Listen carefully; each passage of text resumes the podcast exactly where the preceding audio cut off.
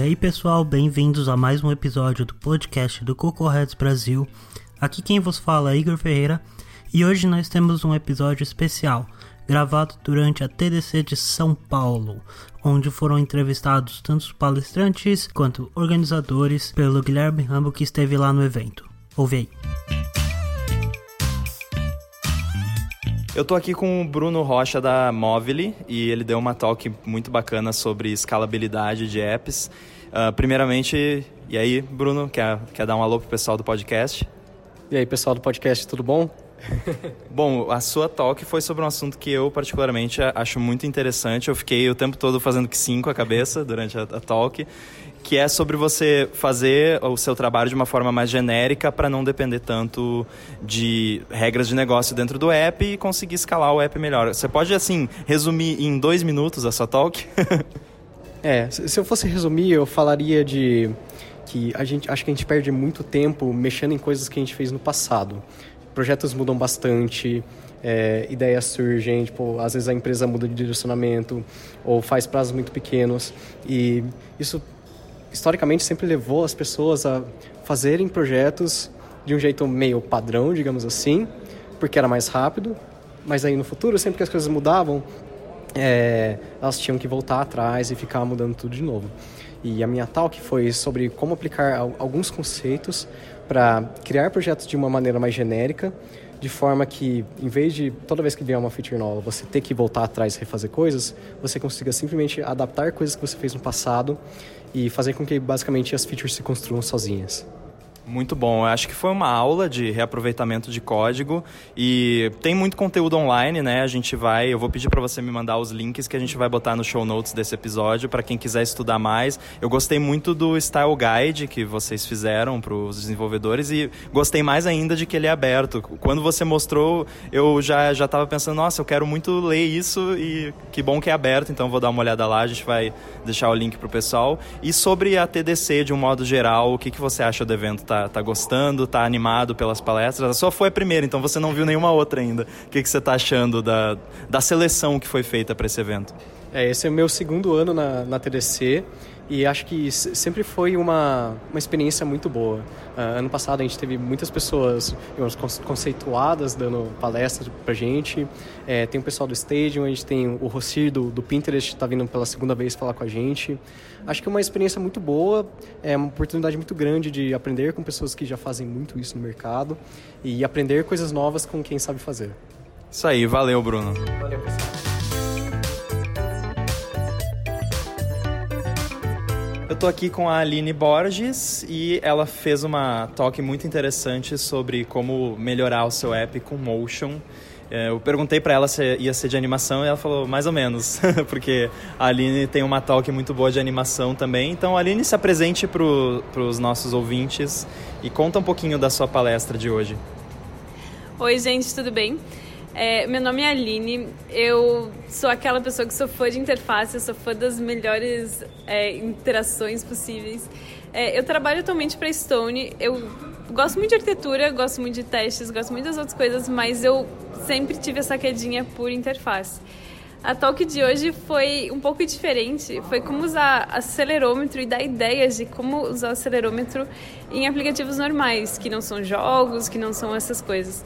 Então, são pequenas coisinhas que literalmente leva 20 minutos, às vezes menos, para colocar no aplicativo e ter um efeito que é incrível, que as pessoas, todo mundo que chega naquela tela começa a mexer e adora e mostra para todo mundo com um nível de desenvolvimento que até qualquer um iniciante consegue fazer. É, eu gostei da, do exemplo, achei muito bacana e eu acho que é uma interface que tem essa pegada um pouco mais animada, um pouco mais bem feita, às vezes até alguma coisa que normalmente é muito chata de fazer, por exemplo, preencher um formulário, acaba o usuário preenche, dá até vontade de preencher, né, quando é bonito, não é? É isso mesmo. É, uma das ideias que eu coloquei ali foi é, depois de um formulário super comprido que o usuário tinha que subir foto de até comprovante de residência, chegar no final e ter uma animaçãozinha que você mexe o celular e a menininha é, que tá boiando ali mexe. E foi, ficou bem legal, todo mundo adorava chegar no final do formulário só para chegar nessa tela. É, um outro exemplo é feedback áptico quando você tem alguma ação que termina em sucesso, né? Uhum, é bem isso. E são coisas muito pequenas. É, é, nível de desenvolvimento é muito rápido de fazer e que dá todo esse detalhe na interface, que dá todo esse acabamento e deixa um aplicativo muito polido, muito profissional, que as pessoas realmente gostam. A Apple também gosta, a né? A Apple também ama fazer isso. Então, muito obrigado pelo papo, foi muito bacana. Eu adoro as suas talks, gostei muito daquela de animação também. E para quem quiser aprender mais e quiser conhecer mais o seu trabalho, onde pode encontrar? É, pode encontrar no GitHub, tenho vários exemplos de todas as talks que eu fiz. É, github.com.br Aline e pode procurar pelo mesmo nome no LinkedIn que me adiciona lá e que tô sempre em contato com a galera. Valeu. Obrigado. De nada. Tchau, tchau. Eu tô aqui com o Rossi Santiago do Pinterest e ele apresentou uma talk falando sobre orientação a dados no Pinterest. Então, primeiro se apresente aí pro pessoal e já fala um pouquinho sobre a sua talk, o, o que que você quis passar com ela aqui pro pessoal. Exatamente. É, eu sou engenheiro de software no Pinterest, estou lá há dois anos e meio e venho trabalhando com desenvolvimento iOS uh, há oito anos já. Então, essa talk foi mais focada em mostrar como usamos orientação a dados no nosso processo de decisão e como ele influencia cada um dos nossos passos no processo de desenvolvimento de software, no nosso caso do aplicativo do Pinterest. Você poderia dar algum exemplo rápido assim de algum caso em que dados fizeram vocês tomarem uma decisão que acabou se provando correta depois? Sim, todos os dias eh, nós fazemos experimentos ou os A-B tests uh, e acompanhamos uh, numa base diária para saber se vale a pena eh, continuar entregando uma certa funcionalidade para os, os nossos usuários ou se aquilo não está funcionando porque está regredindo alguma métrica ou algum dado não está correspondendo ao que esperávamos inicialmente. Então, todos os dias estamos tomando decisões em relação a cada uma das features que a gente trabalha. Todas as features são um A-B test.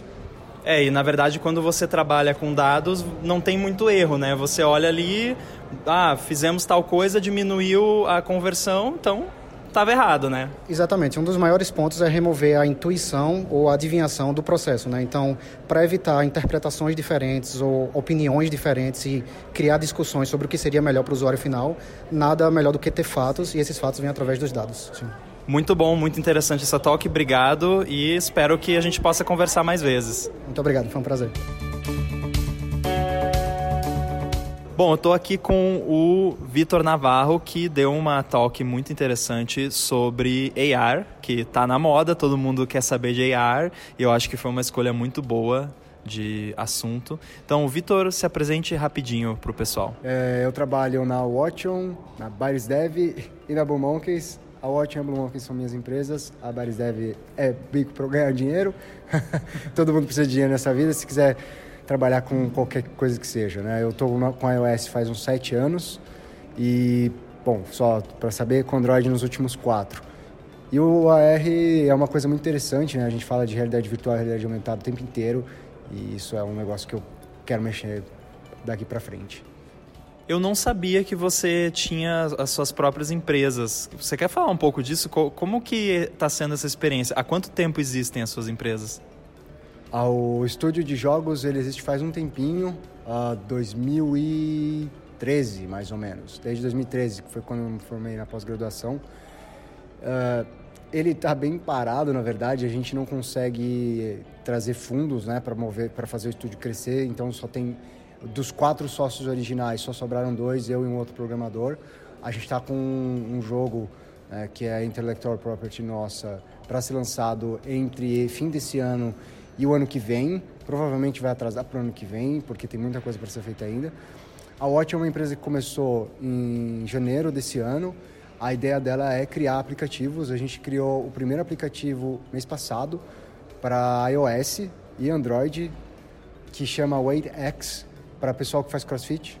Então, quem quiser fazer crossfit e quiser levantar peso e tem preguiça de fazer o cálculo de peso, porque na hora está preocupado em levantar a barra e não calcular o peso, matemática às vezes é, pede muito no nosso cérebro, pode ser usado. Então a ideia é fazer aplicativos que a gente acha que são diferentes e que não tem encaixe. E a R vai vir agora, a gente espera, para fazer esses aplicativos diferentes. Bom, vamos falar então do assunto da, da sua talk. Você falou sobre AR, que é algo que está em voga, né? Todo mundo quer aprender. Eu quero aprender, estava falando para você.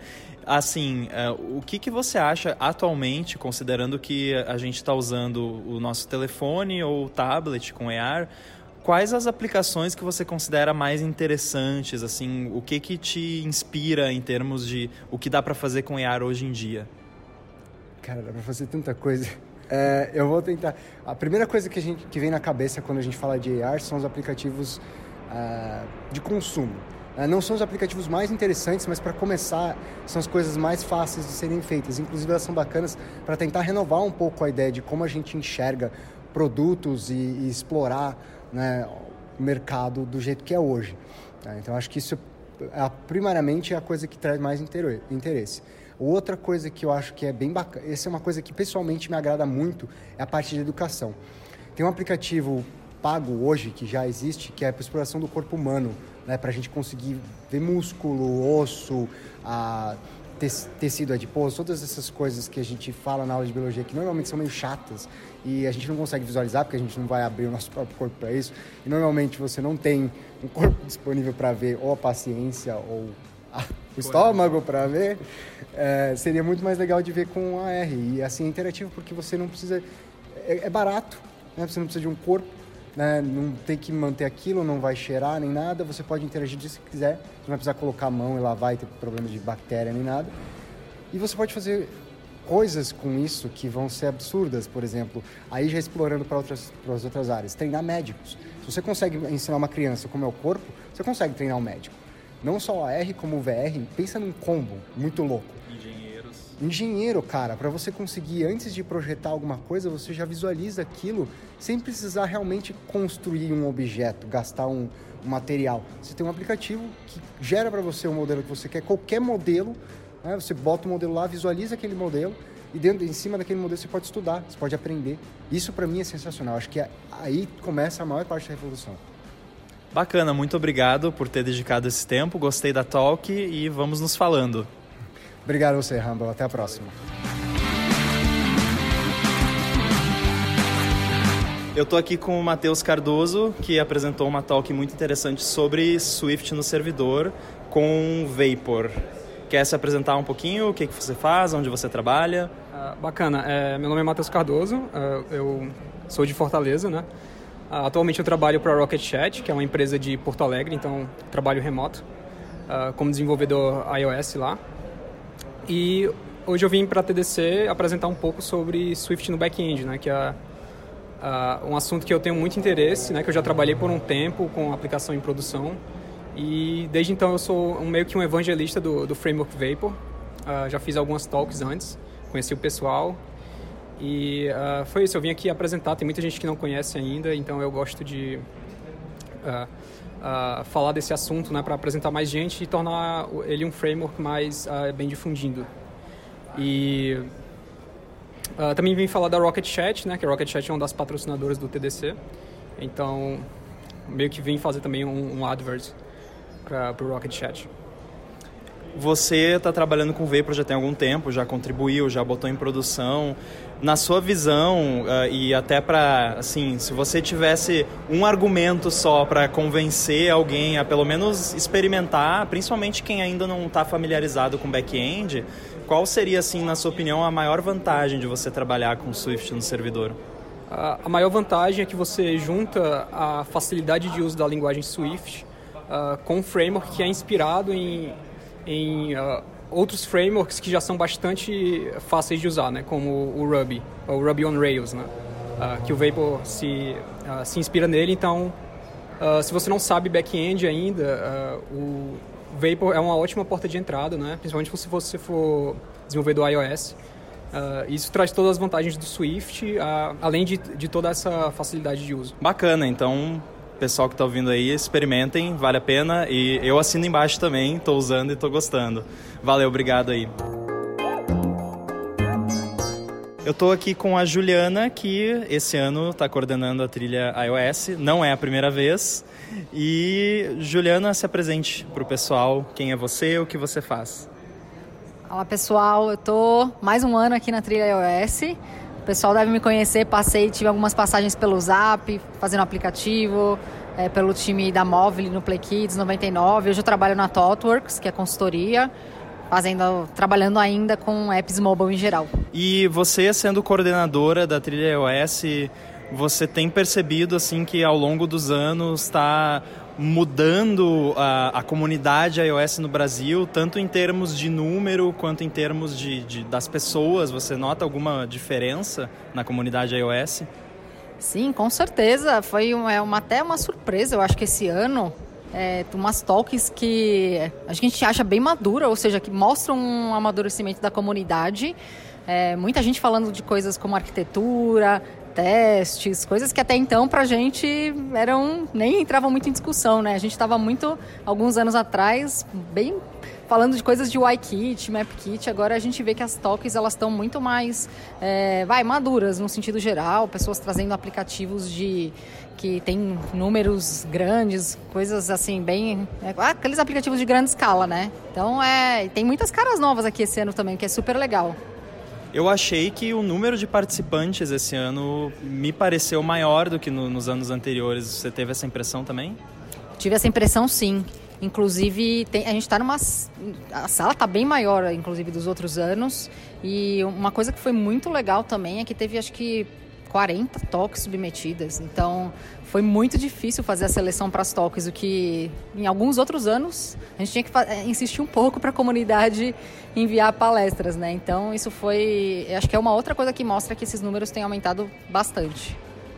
E por falar em submissão de palestras, já que você já tem uma certa experiência coordenando, poderia dar dica para o pessoal que não teve coragem de mandar a talk ou acha que não está pronto ou que está em dúvida de como faz e o que, que um coordenador procura numa talk, umas dicas gerais para quem está pensando em talvez começar a mandar palestras para a TDC, como, como que a pessoa pode fazer? Claro, assim, assim de no geral, sempre a gente fala, ó, se você tem alguma dúvida, a comunidade ela é muito aberta para discutir. Então, assim, ah, se, se você tem alguma ideia, é, muitas pessoas fizeram isso com a gente, né? Procuraram falar, ó, tem uma ideia de falar tal coisa e a gente ajudou a pessoa a meio que pivotar a ideia para buscar um tema que fosse, sei lá, que fosse mais interessante para o público, que fosse atrair mais as pessoas. Então essa é uma das coisas, assim, se você está em dúvida, vamos conversar, bater um papo ou entre a comunidade mesmo conversar. Aconteceu comigo esse ano, porque eu foi antes da WWDC que vocês uh, abriram o CFP e ia terminar antes. Aí eu falei com o Diogo, Diogo, eu posso mandar assim, ó, vamos fazer de alguma coisa legal que vai ser lançada na WWDC. Se vocês acharem legal, a gente aprova lá e aí depois que passar a WWDC eu atualizo com a minha escolha, né? E foi o que aconteceu. Eu acabei fazendo de shortcuts e foi bacana. Então, assim, assim como eu estava em dúvida, não sabia se podia, né? Eu falei com o Diogo, ele falou que podia. E, e no geral, assim, que, que tipo de conteúdo que chama atenção quando vocês veem uma proposta? O, o que, que costuma atrair a atenção de vocês? Ah, a gente busca deixar assuntos bem variados. Então, o que acontece muito é assim, ah, de repente tem duas ou três talks que elas falam, vai, de um assunto, sei lá, arquitetura. Então a gente acaba escolhendo uma delas, é, então a gente já vai agrupa por temas, mas assim, coisas que chamam atenção, de repente, é, coisas legais de cases grandes, ah, trabalhei num aplicativo e resolvi um problema de, de alguma forma legal que queira mostrar para a comunidade. Então, assim, como você resolveu problemas, algum é, cases grandes do, assim, pode ser uma coisa meio pessoal mesmo, ou open source, ou é, assim, é, coisas que você consiga compartilhar e que ajudar as pessoas. A gente gosta também de assuntos novos, né? Coisas, por exemplo, que surgiu na WWDC, assuntos que as pessoas têm discutido bastante. É, eu acho que é por aí, mais ou menos. Acho que está tá bem colocado. Eu coordenei a, a TDC de Florianópolis e segui também esse, essa mesma linha, né? Procurar.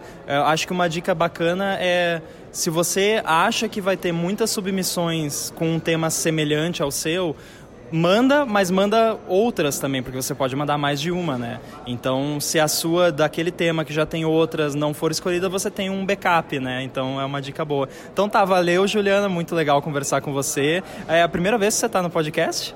Verdade, primeira vez, viu? Já, já tomei já tomei uns puxões de orelha por aí, mas primeira vez. Mas eu ouço sempre, com certeza. E o pessoal, comunidade, tá no coração aqui.